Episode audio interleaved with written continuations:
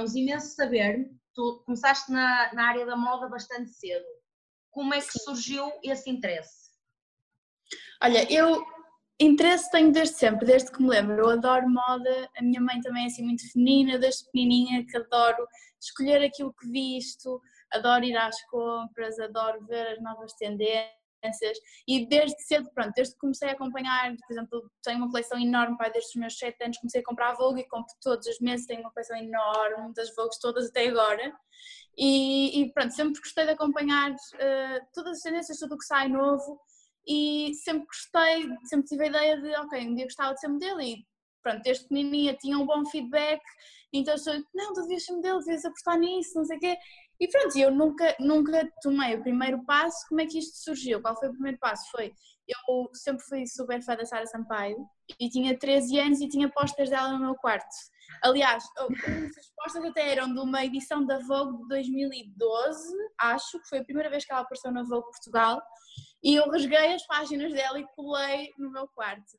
E depois um, tinha o meu Blackberry, na altura tirei uma foto e postei no Twitter identifiquei, ela já tinha, na altura ela já morava em Nova York, já, pronto, já fazia mesmo disso profissão. E, e ela viu, não só viu, retweetou, pôs gosto e viu as minhas fotos, que eu já tinha lá umas fotos, porque eu, entretanto, gostava tanto, os meus pais deram uma, uma máquina fotográfica nos anos, nos meus anos, no, no, no meu aniversário anterior a isso, e eu tirava selfies selfies com a máquina fotográfica, aquilo no mínimo do zoom, tirava selfies assim, hum. maquilhado, com a maquilhagem da minha mãe, e tinha para lá umas fotos assim, muito manhosas, muito estranhas, que eu já nem sei onde é que elas andam, por acaso, e, hum, e pronto, e ela viu as minhas fotos e mandou-me mensagem a dizer que pronto, gostou muito do meu perfil, que, que achava que eu podia ter futuro no, no mundo da moda e que e perguntou-me se eu não gostava de entrar na Central Models. E, e eu comecei aos berros, obviamente. Não é? é loucura! Foi, isto foi à uma da manhã e, e, eu comecei aos berros, saltei da cama aos pisos para já dormir. Eu assim, mãe, a Sara só mandar mensagem. E Catarina, deixa-me dormir, isso é um fake qualquer. mas não é. Na altura já tinha, já tinham certinho no, no Twitter. Eu assim, mas não é, tenho certinho, tenho certinho. Minha mãe, tá bem, vai dormir, vai dormir. Minha mãe foi dormir, pensar que aquilo era mesmo fake. Até que ela pediu-me os meus contatos, contatos dos meus pais, etc. E no dia a seguir ligou-me a mim, que é até hoje a minha booker da Central um, a dizer que estavam muito interessados, quando é que eu poderia ir a Lisboa e pronto, passado 3, 4 meses, porque nessa altura estava em aulas, depois quando entrei em férias, isto foi em janeiro, depois quando entrei mais ou menos em férias, nas férias da Páscoa, fomos lá e, e pronto, tivemos lá um dia a conhecer a agência, eles a explicarem-nos o que é que queriam fazer, o que é que não queriam, etc e fazer um casting presencial, não é? porque eles tinham que me ver presencialmente para saber se queriam ou não ficar comigo, e, e fiquei, e lá estou até agora. E pronto, tem corrido bem. Estavas mega nervosa, ou não? Olha, para ser sincera, não, não sei porquê, não estava, estava com aquele nervosinho, obviamente, até porque ia conhecer pessoas que já sabia quem eram, a mim e o Tó Romano, que são os donos da, da agência, são são basicamente uns ícones no mundo da moda em Portugal. E eu já sabia perfeitamente quem eles eram, já tinha visto artigos sobre eles na Vogue, na Elle, uh, em tudo que é revista e, e, pronto, era mais esse nervosinho de os conhecer e claro, depois se calhar não, ou, ou não estar de acordo com as, com as expectativas deles, não é? Ou, ou também um bocado falhar pronto, como foi a Sara Sampaio a, a recomendar-me, é um, é um peso enorme, ou seja, eu estava com medo de chegar lá e, e eles olharem para mim assim, ah, ok, é isto. mas, mas pronto, eu era super pequenininha, era mesmo baby. E, mas olha, correu bem. E a área da moda foi sempre uma primeira opção? Ou veio por acréscimo? Veio por acréscimo, não sei, eu sempre quis, sempre soube que era algo relacionado com a moda que eu queria. Eu quando era pequena dizia que queria ser sapateira porque adoro sapatos. e então queria, pronto, e sempre se não fosse, e é aquilo que eu digo, eu não sei se, se vou fazer isto para sempre, nem sei se, se irei fazer disto profissão, nem a minha prioridade, mas sei que algo relacionado com a moda será, percebes? Porque é algo que é, é a minha paixão desde sempre, e se não for a ser modelo, será a ser editora de moda, será a criar a minha própria coleção, será Uh, pronto, a ser stylist, qualquer coisa, eu sei que qual, ou comunicação de moda, lá está, eu fui para, para, para comunicação e o meu objetivo inicial seria jornalismo de moda. Um, mas entretanto comecei a pronto, a ver jornalismo e não é bem aquilo que eu quero, mas, mas eu sei que é algo relacionado com moda, isso sim, vai ter que ser. Olha, e já que falaste que seguiste jornalismo e nós sabemos que tu foste estudar Ciências da Comunicação para Lisboa, nunca tiveste como primeira opção estudar no Porto ou sempre foi Lisboa? Eh, não, sempre foi Lisboa, a minha primeira opção. Isto, pronto, eu quando decidi o que queria seguir, foi mais ou menos a meio do décimo primeiro ano, comecei a informar-me quais eram as, as escolas, faculdades que tinham ciências da comunicação, quais eram os cursos, pronto. E, e deparei-me com a nova, não é? Que é, é, é, a que tem mais nome, entre aspas, em Portugal, e basicamente pus, pus o objetivo na nova e disse não, vou, vou aplicar-me porque é ali que eu quero entrar, é ali que eu quero estar, é dali que, pronto, tens professores muito bons, etc, pronto, tem o nome que tem e falei com pessoas que lá andaram, que me recomendaram muito bem, entretanto não é essa a ideia que eu tenho da faculdade, mas isso é outra história, uh, e e pronto, não, não vos digo que tenha sido a minha melhor opção ter ido para aquela faculdade, mas foi sem dúvida ter ido para Lisboa, porque eu, eu neste momento na minha vida a minha faculdade não é a prioridade, aliás nem estou a fazer todas as cadeiras por semestre, estou a demorar mais tempo a fazer o curso porque decidi que para o meu bem-estar psicológico eu tinha que fazer menos cadeiras porque era frustrante para mim não conseguir chegar a tudo. Uh, mas pronto, vou fazendo o que tenho a fazer e pretendo acabar o curso ao meu tempinho, mas também a opção de ir para Lisboa também foi um bocado acréscimo à agência e querer também, pronto, porque havia muita coisa que eu cá no Porto não conseguia fazer, porque era, é tudo em Lisboa, infelizmente é tudo em Lisboa. E, e pronto, e, e o facto de eu ter ido para Lisboa inicialmente era só a faculdade, mas começou a tornar-se mais e neste momento é muito mais o resto do que a faculdade. E como é que foi essa mudança? A adaptação? Foi terrível. foi muito mal, foi, olha, digo-vos, foi a pior fase da minha vida, porque eu tenho uma estrutura familiar muito forte e, e sou muito chegada à minha família e então, pronto, foi assim um bocado um choque, porque eu independentemente de ter a relação que tenho com a minha família, sempre me achei muito independente e muito dona de mim mesma e dona das minhas ideias. Mas eu acho que me achava mais madura do que realmente era quando fui para Lisboa. Porque eu, quando me vi sozinha numa casa, uh, não sei, que só me caiu a ficha quando a minha mãe pela última vez fechou a porta e foi embora. E eu fiquei sozinha numa casa em Lisboa onde eu não conheço ninguém, eu não conhecia absolutamente ninguém, só conhecia as pessoas da minha agência e com quem eu, eu neste momento tenho relações de amizade mesmo com, com, com, quem trabalho. No entanto, na altura, eu, eu até há um ano atrás, um ano e meio, não fazia nada ou quase nada na agência. Tinha feito cinco ou seis trabalhos em sete anos. Uh, então eu tinha uma boa relação com eles, mas não era ninguém com quem eu pudesse contar caso algo acontecesse. Eu, eu senti-me em Lisboa um bocado sufocada nesse sentido, porque também não tinha ninguém, absolutamente ninguém, não tinha família, não tinha amigos. Uh, Adaptei-me muito mal na faculdade, uh, não gostei do curso e foi muito difícil. Aliás, o segundo semestre do primeiro ano eu não o fiz, eu desisti a meio, decidi vir para o Porto porque eu estava quase a entrar numa depressão e, e, decidi que para o meu bem tinha que voltar. E isso foi assim a meio de uma noite eu chorava todos os dias sozinha em casa e a meio de uma noite marquei um comboio, liguei para o meu pai e disse olha amanhã vou para o Porto e não volto mais. E assim foi, mas depois cheguei ao Porto e de repente Catarina, cabelo pantene. Cabelo pantene volta para Lisboa. Eu fiz, opa, eu fiz o cabelo pantene e estava muito mal psicologicamente estava com menos 10 quilos quase em cima, uh, estava arrasada, aliás eu ganhei o cabelo Pantene, eu saí do cabelo Pantene, fui para casa chorar porque não tinha ninguém com quem festejar. E isso para mim foi horrível.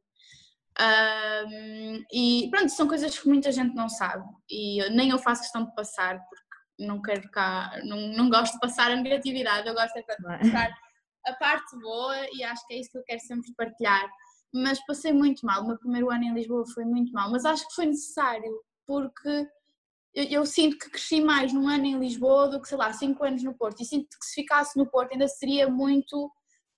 Não que eu não achasse que a minha personalidade antigo, antes disto, pronto, eu acho que os meus princípios sempre se mantiveram, não é? Mas acho que cresci muito no sentido de eu era muito aquela menina mimada que se calhar tomava tudo muito por garantido. Sempre tive muito noção e sempre fui educada que para termos aquilo que queremos temos que lutar por isso e o, o exemplo dos meus pais é enorme pronto, nessa perspectiva, mas a verdade é que eu desde sempre tive possibilidades. Pronto, obviamente foram crescendo, porque os meus pais também foram trabalhando para isso, mas eu própria ter que fazer por mim para isso acontecer foi, é outra história, é sempre outra história, quando somos nós que temos que lutar por aquilo que queremos. E acho que isso fez-me crescer mais ainda e mais importante do que a faculdade para mim em Lisboa foi todo o processo de crescimento que eu num ano, agora quase dois anos, já passou a correr, mas pronto, o processo que foi e o que me faz ser hoje em dia. E eu acho que ainda, sinceramente, acho que ainda lá estou, ainda estou nesse processo, de, mas isso é, é normal, não é? é? Toda a gente durante a vida vamos aprendendo conforme vamos fazendo. E em relação às pessoas de Lisboa, normalmente dizem que nós do Porto somos muito mais afáveis, mais amorosos. Por exemplo, em Lisboa, muitas pessoas dizem que não sentem isso. Tu sentiste a diferença? Sim, muito. Digo-te que foi das coisas que mais impressão me fez, foi quando eu lá cheguei. às vezes era, por exemplo, eu, eu não levava carro para Lisboa, andava sempre de transportes. À noite, quando queria andar, os meus pais não queriam que andasse de transporte, então chamava sempre um Uber. O simples ato de tu entrares num Uber e não recebes um bom dia, uh, a mim tinha uma confusão enorme. O facto de, às vezes, no metro, uma pessoa ir contra ti, olhar para ti de cima a baixo e não dizer absolutamente nada, não vais com desculpa, não, não vais com, com licença, isso a mim faz-me uma confusão enorme. Eu cheguei a pedir indicações na rua a pessoas, género, olha, sabe onde é que é esta rua? E a pessoa olhou para mim, ouviu-me e virou a cara, não respondeu. São esse tipo de coisas que em Lisboa é normal e eu durante muito tempo fui muito revoltada quanto a isso. E a mim revoltava e me deixava muito chateada porque eu não conseguia perceber, entretanto aceitei, não é? Não, não me redimo no sentido de, imagina, uma coisa que na minha faculdade me fazia muito, muita confusão, as portas da minha faculdade são assim, aquelas de abrir e fechar assim. Então, às vezes, pronto, uma pessoa vai a passar, eu passo, abro a porta, obviamente, se vejo que vem alguém atrás de mim, eu vou deixar a porta aberta e a pessoa passa. As pessoas passam, não dizem obrigada, não dizem nada, as pessoas simplesmente passam, nem olham para ti, tu estás ali parada, tu ias à frente da pessoa, mas tu paras, para a porta ficar aberta, para a pessoa passar, e a pessoa passa, tu ficas lá parada com a mão na porta e pessoa não diz absolutamente nada. Eu era daquelas que a pessoa passava e eu dizia, de nada, bom dia, faça favor. Eles ficavam a olhar para mim tipo, mas quem é esta labrega? O que é que tu Sabes eu, eu... mais engraçadas que eu tive, não foi das mais engraçadas, foi uma delas que eu me lembrei agora, em Lisboa, foi, eu quando fui para lá estava a viver numa casa e não levei carro, então eu andava sempre de transportes. Chego eu um dia de manhã à paragem, vejo a paragem cheia e eu tenho por hábito quando chego digo bom dia. E eu disse bom claro. dia, as pessoas que lá estavam, olha, ficou tudo a olhar para mim e eu, ok, pronto, aqui não se diz bom dia. Não se diz, não se diz, isso é igual na faculdade. Eu, eu no meu secundário, eu chegava, cumprimentava toda a gente, nem que fosse com beijos, toda a gente. toda a gente. Ninguém dá beijos a chegar à faculdade. Eu conhecia pessoas, eu não, pronto, eu não tenho amigos na faculdade, amigos no sentido de, pronto, tenho conhecidos, tenho pessoas com quem me dou bem, mas não tenho amigos, amigos mesmo. Uh, até porque isso, pronto, não falei um bocado, mas na minha faculdade segregam-me um bocado por aquilo que eu faço, percebes? E é um, sinto-me um bocado mal lá. E por isso raramente vou à faculdade, faço tudo por exame porque é um ambiente em que eu me sinto completamente excluída e não tenho necessidade de, de sei lá, martirizar com isso. isso. Mas, mas era uma coisa que eu sentia muito, chegava à faculdade, bom dia, e as pessoas olham não respondem, eu fico não sei, no início eu levava isso como uma educação, depois comecei a perceber que foi a forma como eles foram educados e é a forma como se lida com as coisas em Lisboa. Uh, mas pronto, depois obviamente também há exceções e, e, quase sempre quando há exceções são pessoas do Norte ou que têm familiares do Norte. Por isso, pronto.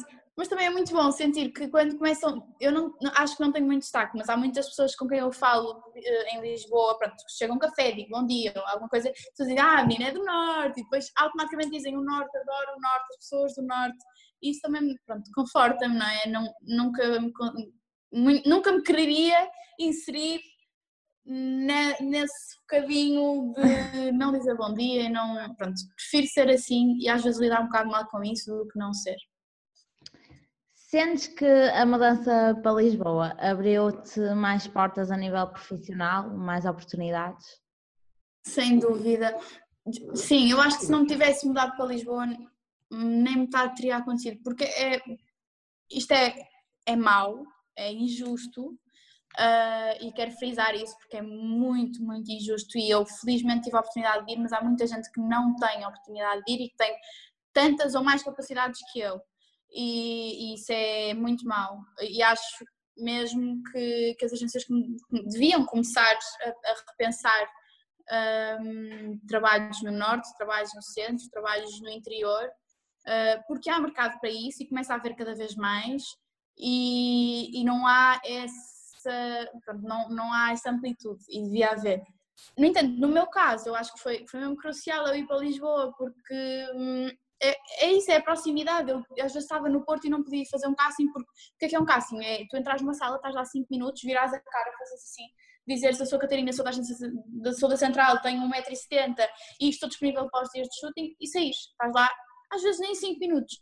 E, e eu fui a vários castings enquanto estava no Porto, nunca fui selecionada num casting na minha vida até ter sido no cabelo Pantene e fui a imensos a Lisboa e o que é que era? Era o meu pai pegar, pegava em mim, nós íamos para Lisboa, eu entrava no casting, saía, estava 10 minutos lá, voltava.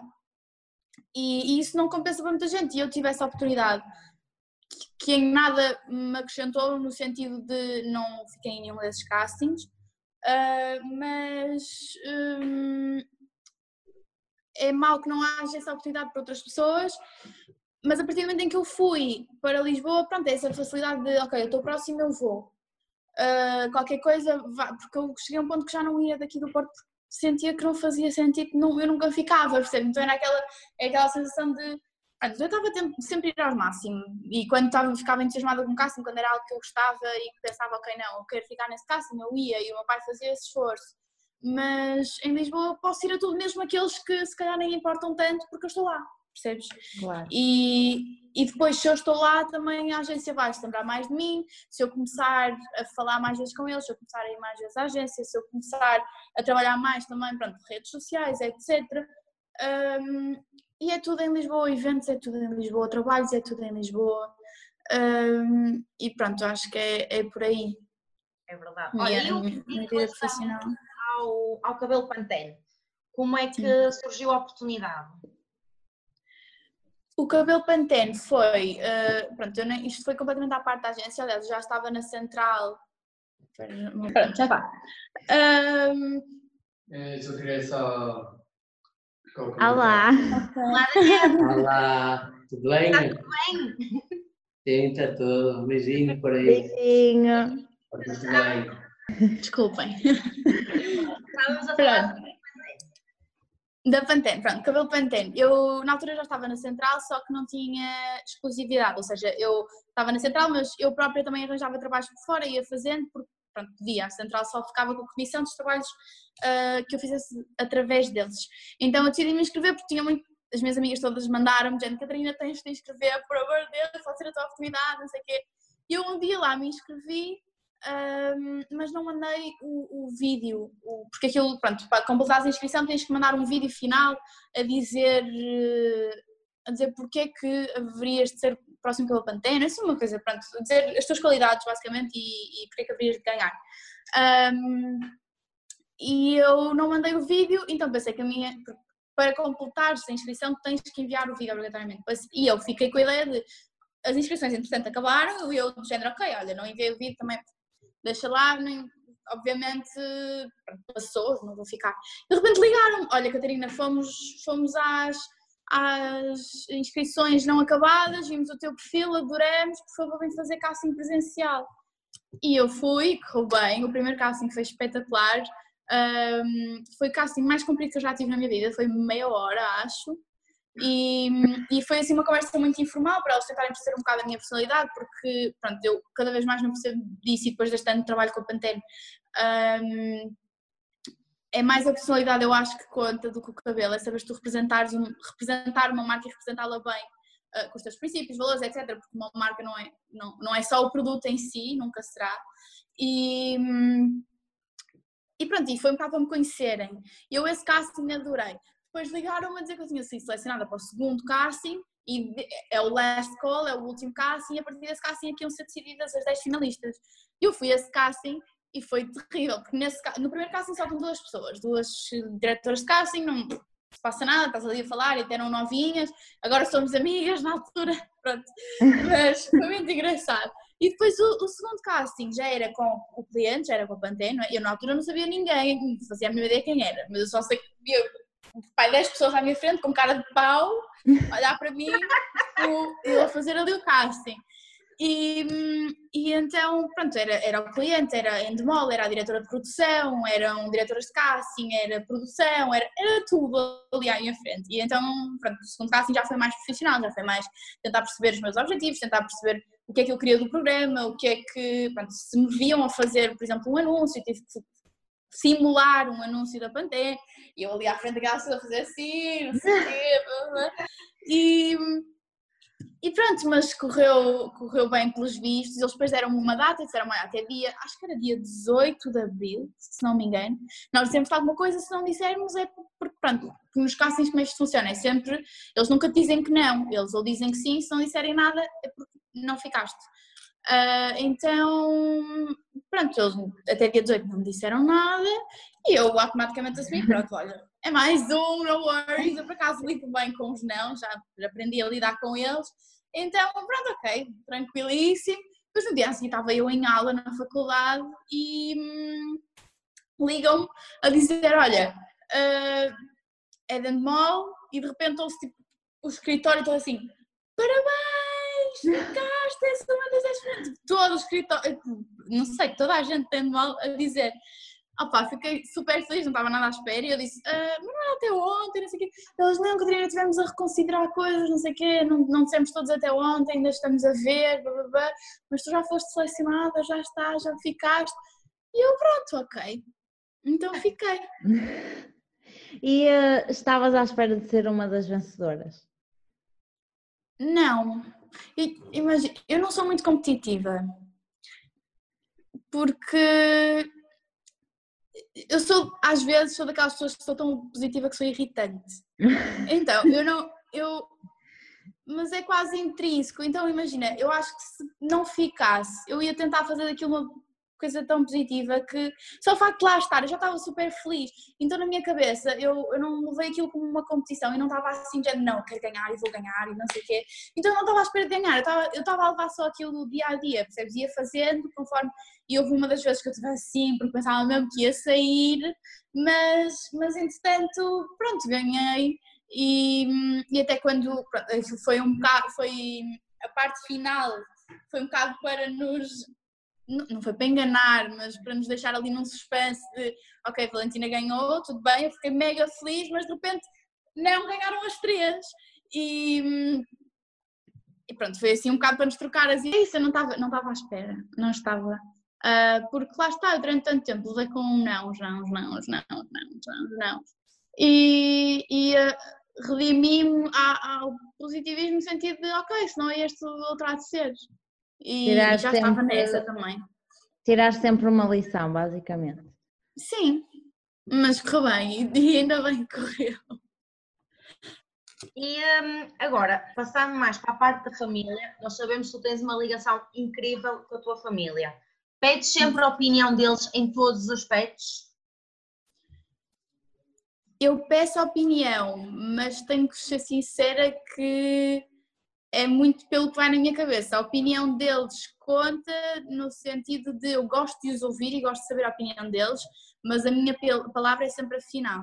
E eu, a minha palavra pode ir completamente contra aquilo que eles disseram, mas eu, e, e o que eu gosto na minha família é que nós sabemos respeitar isso, sabemos ouvir, mas depois também sabemos respeitar se a minha opinião, sabe, os meus pais sabem respeitar muito bem se a minha opinião for diferente e se eu decidir tomar uma posição ou decidir fazer algo diferente daquilo que eles esperam. Porque, por exemplo, há um ano, quando eu ganhei o cabelo Pantene e comecei a dizer quero fazer menos cadeiras, quero começar a dedicar mais a isto, ao Instagram, à moda, etc. O meu pai foi o primeiro a torcer o nariz e neste momento é capaz de ser o meu maior fã. Hum. Então, pronto, eu também gosto de mostrar assim um bocadinho que hum, não é, com o tempo também vou, vou fazendo as minhas coisinhas e, e mostrando às vezes que aquela mentalidade que faculdade, faculdade, faculdade, faculdade, às vezes não resulta com toda a gente. É verdade. Uh, Nota-se que tens muito orgulho no teu irmão, Daniel. Uh, ele joga futebol adaptado no Futebol Clube do Porto e também foi campeão europeu. Como é que é a vossa uhum. relação? É muito boa. Aliás, vocês viram agora um bocadinho só casa, deu logo um beijinho na testa. E isso, olha, na altura quando mudei para Lisboa foi das coisas que eu mais senti falta também, foi do meu irmão, porque nós somos muito próximos e, e, e só este chegar a casa e dar-me um beijinho, às vezes nem estou muito tempo com ele, por exemplo, agora já se no quarto, provavelmente já está a jogar Playstation e eu sou capaz de estar aqui na sala o tempo todo, mas só o saber que ele está aqui e eu estou aqui, percebes? É sempre é sempre muito bom. E hum, temos uma relação boa, mas é uma relação de irmãos, não é? Temos as nossas chatices, uh, já quase nos matamos, não é? De vez em quando um chinelo, vou sei lá o quê. E, hum, mas pronto, no geral é boa, somos muito cúmplices uh, e acima de tudo somos muito amigos um do outro e muito protetores, tanto eu com ele como ele comigo. Exato, isso é bastante importante. Sim. E é, é, exatamente por causa dessa proteção que a pergunta que a seguir vem, eu, bem, eu não sei se estás a, tipo, certamente estarás à vontade para responder porque não é nada de mal. Sim. Mas hoje em dia, tipo, nós cada vez mais atravessamos a fase do preconceito, cada vez há mais preconceito em relação a tudo. Que mensagem é que tu queres passar para as pessoas, tipo, para deixarem realmente de estereotipar tudo, de ter preconceito com tudo?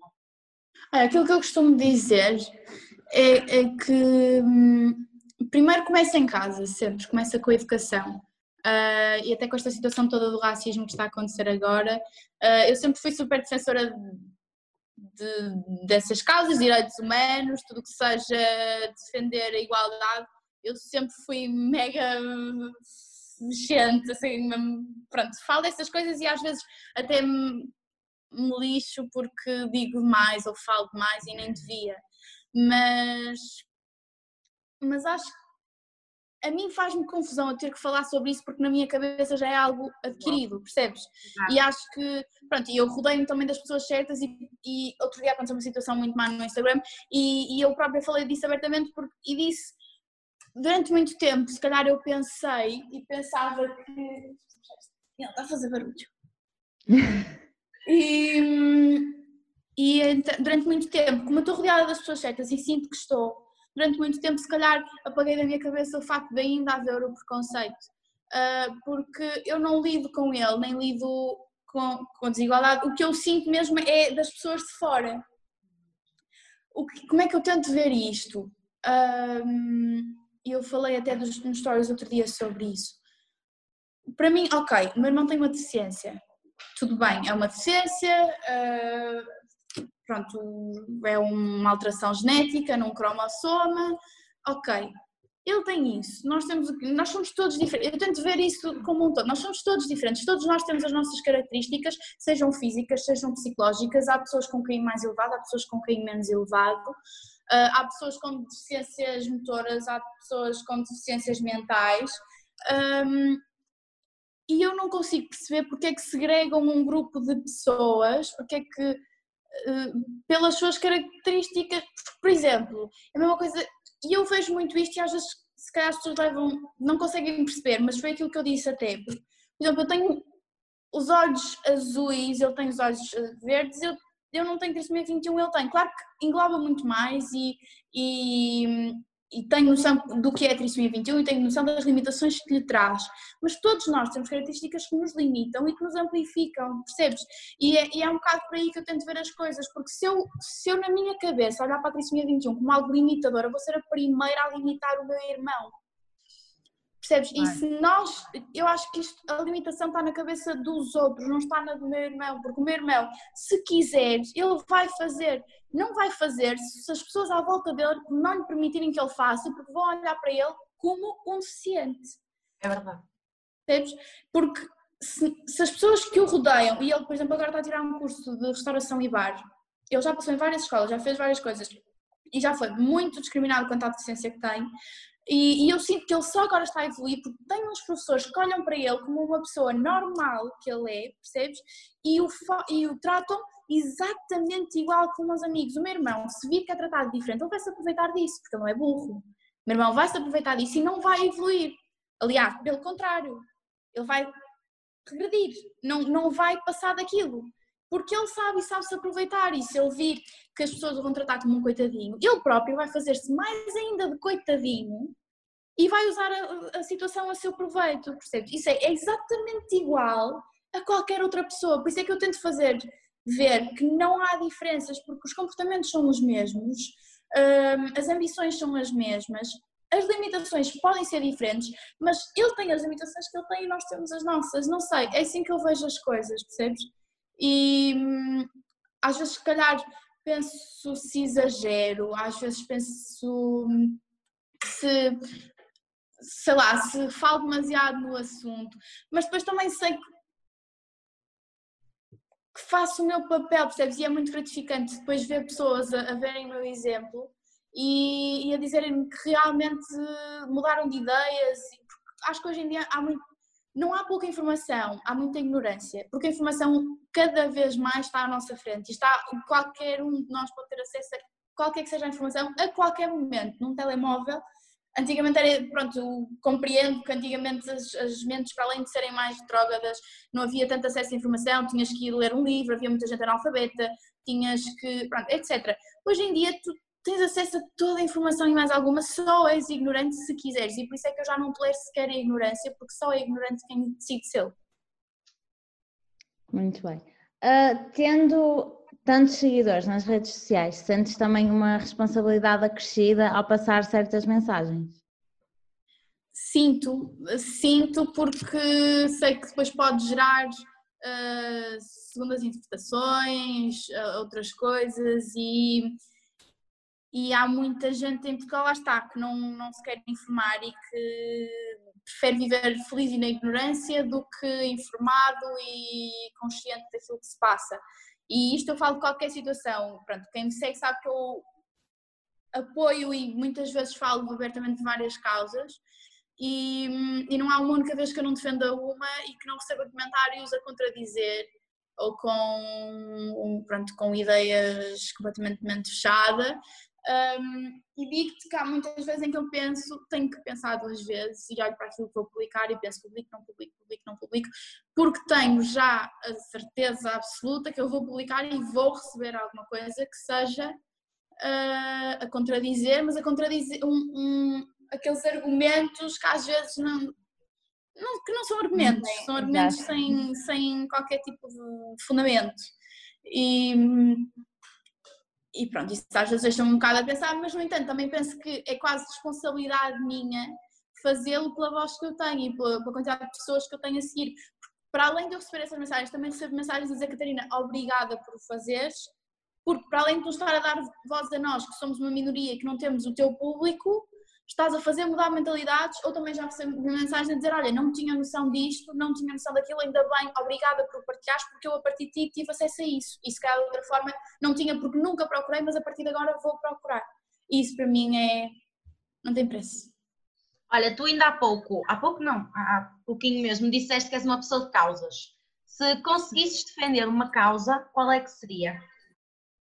A igualdade na deficiência, sem dúvida. Porque porque sinto que é essa a minha causa desde sempre e, pronto, e é que mais me toca pessoalmente uh, e porque eu própria já senti na pele o que é discriminação um, na deficiência e levo com isso quase diariamente. Não há uma foto que eu ponha do meu irmão em que não receba um comentário menos bom.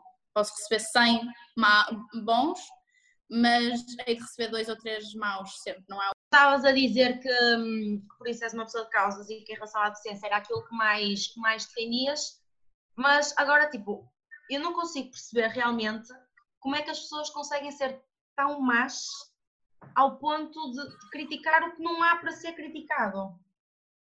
É isso, eu acho que infelizmente as pessoas só percebem quando lhes toca na pele. Um, mas há uma coisa que me irrita muito, que é quando as pessoas dizem assim, ah, Uh, isto, eu sei que é, é tentar defender-me, é tentar estar do meu lado, mas isto é muito mal. Eu tenho que falar mesmo sobre isto, que acho que nunca falei. Mas é quando as pessoas dizem assim: Ah, tu estás a criticar, espero que um dia tenhas um filho com trissomia 21. Isso não é criticar, isso para, para mim a trissomia 21 não é algo negativo, percebes? E tu estás Sim. a dizer a uma pessoa que. Uh, pronto, alguém que está a criticar o meu irmão, etc. E as pessoas vão para lá defender, mas dizer que essa pessoa devia ter uma uma pessoa com trissomia 21, tu não estás a defender as pessoas com trissomia, tu estás a denegri-las mais ainda. E eu, eu às vezes digo isso e as pessoas levam super a mal, dizem, eu estou aqui a defender, não estás a defender. estás a denegrir mais a imagem da trissomia 21, estás a dizer que é mau ter um filho com trissomia 21. Isso para mim, eu nunca ouvi assim, porque para mim ter um filho com trissomia 21 é como ter um filho com qualquer outro. Se calhar vai requerer mais, mais atenção, mas é como tudo, percebes?